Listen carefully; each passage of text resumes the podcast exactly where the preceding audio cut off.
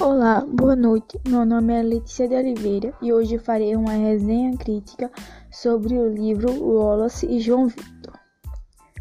Wallace e João Victor é o nome de um livro publicado pela escritora Rosamanda Strauss. O livro conta a história de dois meninos, um chamado Wallace e o outro João Victor. O Wallace vive nas ruas com sua mãe alcoólatra que tem que enfrentar desde um adolescente que tenta viver.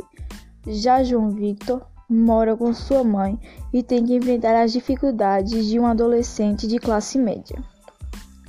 O livro tem como objetivo de fazer uma comparação da vida entre os dois garotos e sobre a realidade da vida de cada um, visando que os dois vivem uma realidade aparente onde tanto um quanto o outro não recebe a atenção das mães. Porém, mesmo possuindo uma relação de vida parecida, em momento nenhum do livro os dois chegam a terem uma conversa, o que chega a ser bem desanimador por abrir uma expectativa no leitor de que isso venha a acontecer.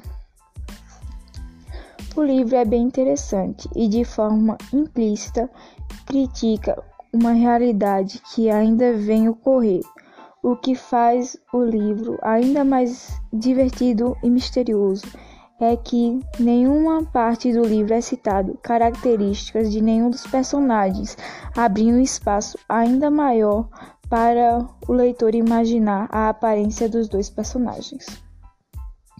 No decorrer da história, os dois chegam a se aproximar e a se encarar dando expectativa ao leitor de que os dois irão conversar e que ali vá se iniciar uma nova amizade, abrindo mão à possibilidade da publicação de um segundo livro, a qual se tornaria bem esperado e animador.